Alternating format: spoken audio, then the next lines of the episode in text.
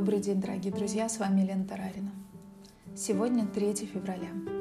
Приветствую вас на волне мудрого радио. Блокнот, ручка для записи и немного вашего времени для важного и ценного. Мудрое радио. Слушай голос. Сегодня с вами поговорим об исцелении болезней, улучшении здоровья на самом высоком уровне. В тибетской традиции есть несколько источников питания. Первое – это питание наше обычное, пища, Питанием является также сон. Вы должны хорошо спать. Это один из способов получения энергии, очень важный источник исцеления. Питанием является надежда. Пока у нас есть надежда, мы живем. Но самое интересное, что когда мы получаем то, что мы хотим, наша жизнь может оборваться. Есть история про лошадь, которая страдала от жажды. Она долго шла, забралась на холм, долго шла по пустыне, увидела озеро внизу, и вот к нему шла, шла, долго-долго-долго, дошла и выпила воды, она умерла. Надежда нам дает энергию, нам дает время на путь. Надежда дает нам возможности продлевать жизнь. Поэтому очень важно, чтобы у вас была большая цель, а за ней еще одна, а за ней еще одна.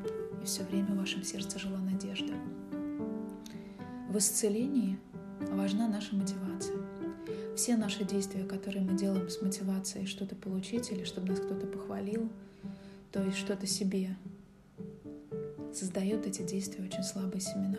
И когда они взойдут, вообще непонятно. А если даже они взойдут быстро, то плоды будут очень маленькими и закончатся очень быстро. То есть все, что вокруг нас, это результат созревания наших семян. Созрело, закончилось, созрело, закончилось. Созрели отношения, как только они созрели, мы их не перезасеяли, мы их потеряли. Появилась хорошая работа, если мы не сделали правильные действия, чтобы ее продлить, она закончилась.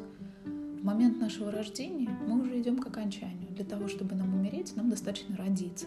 Это та же энергия, только на другом ее конце. И все, что мы делаем, оно нам создает какие-то вещи, которые заканчиваются. Но все дело в том, что есть способ создать причину для того, чтобы хорошие вещи у нас продолжались и не заканчивались. И этот способ, внимание, посвящать то хорошее, что мы сделали, нашему приходу к полной реализации. Сейчас я вам эту идею выражу другими словами. Потому что для кого-то из нас, возможно, идея полной реализации, она достаточно абстрактна. Как бы не знаешь, что представлять в этот момент, потому что идет речь о таком неясном на сегодня э, чем-то. Так вот, мы заменим другим образом. И для вас это будет очень сильно работать. Человек, который пришел к полной реализации, обретает совершенно другое тело. Это тело света. Мы о нем с вами уже говорили в предыдущих эфирах. Это тело, которое не болеет, не страдает, не умирает. Это тело, которому нельзя причинить никакой вред.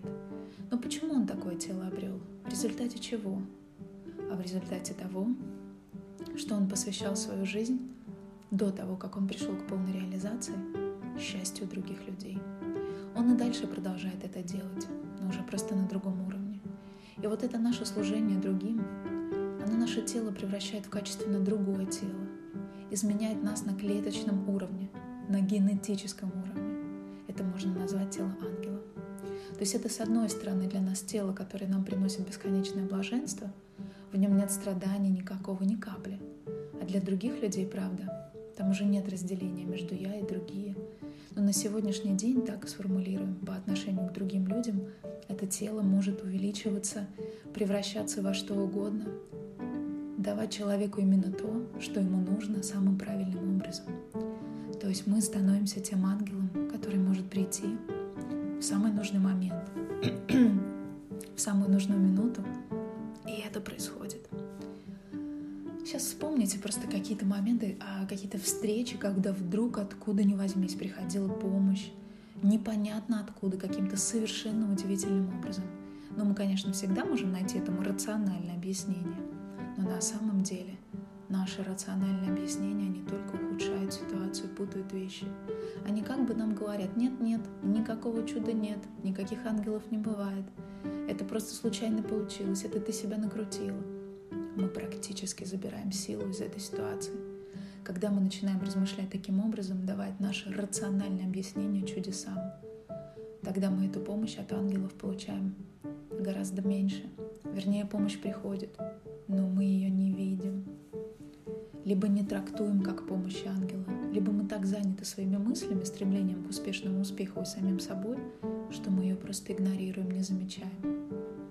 И наша с вами цель — превратиться в таких ангелов. Ради этого стоит жить.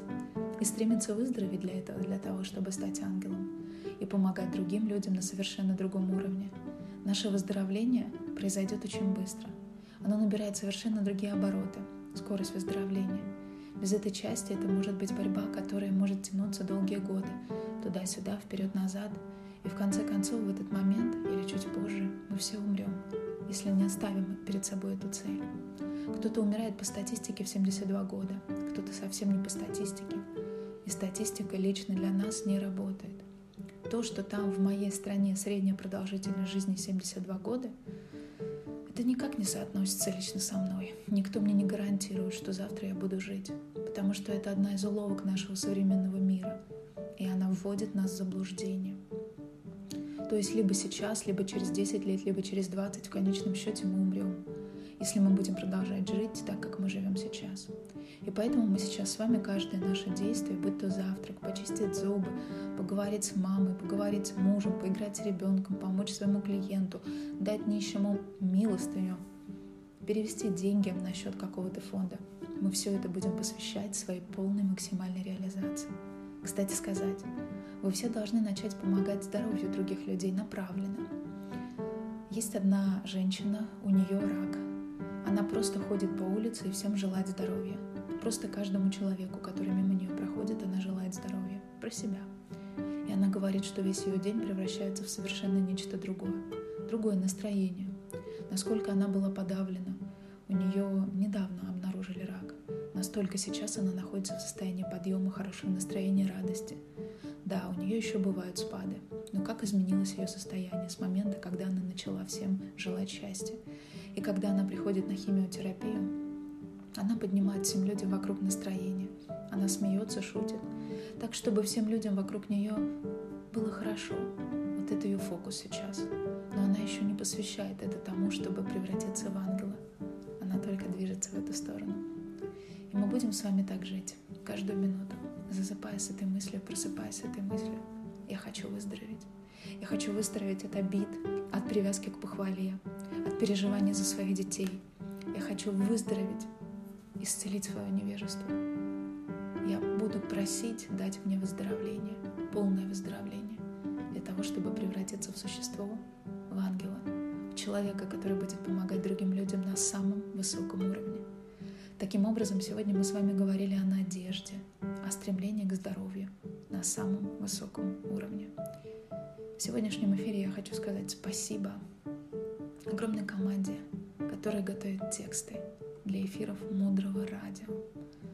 Они работают над каждым текстом вечерами и дарят время своей жизни, чтобы мы с вами могли слушать мудрость. Спасибо каждому, дорогая команда. Вы — драгоценность. Дальше глубже.